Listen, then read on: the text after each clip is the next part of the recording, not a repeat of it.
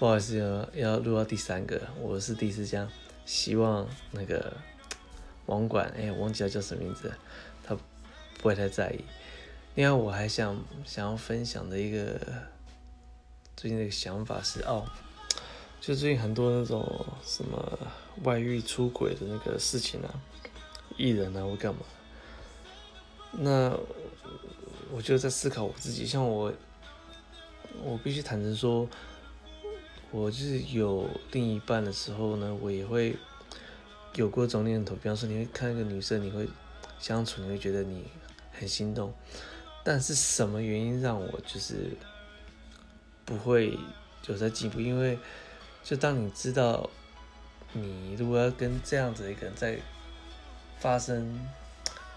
亲密关系的时候，你要重新再来一次这过程，那我觉得那是很累人的。